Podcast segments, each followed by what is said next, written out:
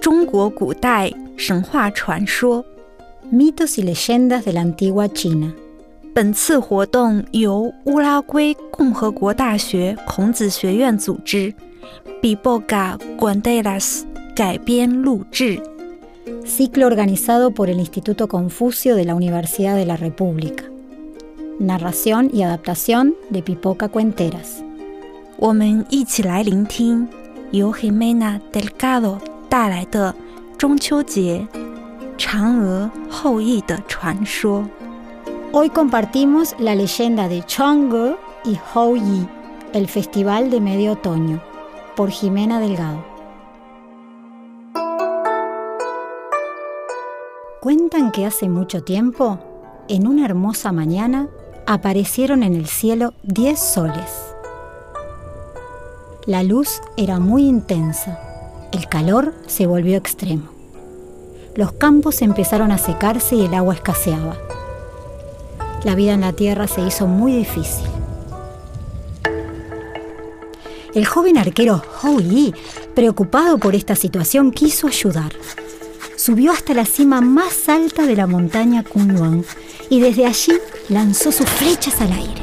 Logró derribar nueve soles de un suspiro y mirando fijamente al sol que quedó en el cielo, le dijo, De ahora en más tienes que salir y ocultarte a tiempo, y nada de hacer daño a la gente. Por el mundo entero corrió la voz de su hazaña. Se volvió muy respetado y querido por todos, tanto que empezó a recibir a muchos aprendices. Entre ellos llegó Pang Man, un joven malvado y ambicioso, y esto él lo sabía. Fue por aquel entonces que el corazón del valiente arquero encontró el amor en la bella y amable Chang'e, con quien finalmente se casó. Una tarde, Hou Yi caminaba por la montaña Kunlun cuando de pronto se presentó ante él la reina madre Ñang Ñang. La emperatriz se acercó y le dijo, Tú protegiste al pueblo y por eso mereces este regalo.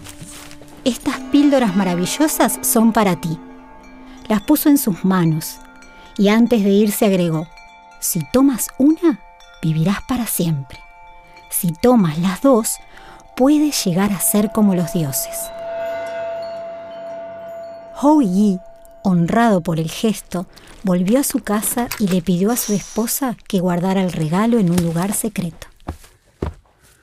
Pero sin que nadie lo supiera, el malvado Pong Mong escuchó la conversación a través de la ventana abierta y empezó a idear un plan para robar las píldoras de la inmortalidad.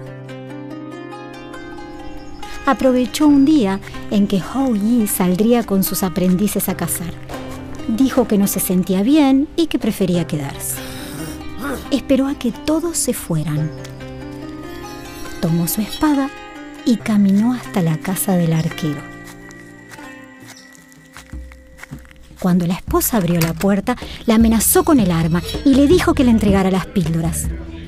Ella fue a buscarlas, pero al tenerlas entre sus manos, pensó lo terrible que sería que el malicioso Pong Man se apoderara de ellas, y sin dudarlo, se las tragó de una vez. En ese momento, su cuerpo se empezó a elevar, liviano, hacia el cielo, tal como una diosa. Pongman huyó sin dejar rastro. Una vez en el cielo, Jong'o se presentó frente a su majestad la reina madre y le suplicó que la dejara estar cerca de los humanos. Ella le respondió, la luna está cerca de la humanidad. Allí hace demasiado frío, pero si tú quieres, puedes quedarte en ella. Chang'e no lo dudó un instante. Se instaló en la luna para siempre. Mientras tanto, en la tierra, Hou Yi sufría de dolor al darse cuenta de lo sucedido. Salió a buscar a su esposa llamándola con desesperación. Pasado el día, cansado y triste, sin saber de ella, se detuvo un momento. La luna estaba hermosa, muy brillante en el cielo de la noche. De repente, con sorpresa, empezó a reconocer una silueta dentro de la luna llena que se parecía mucho a su esposa. Oh Yi no estaba equivocado. Allí estaba ella, en su palacio de luna, mirando hacia la tierra en busca de su arquero.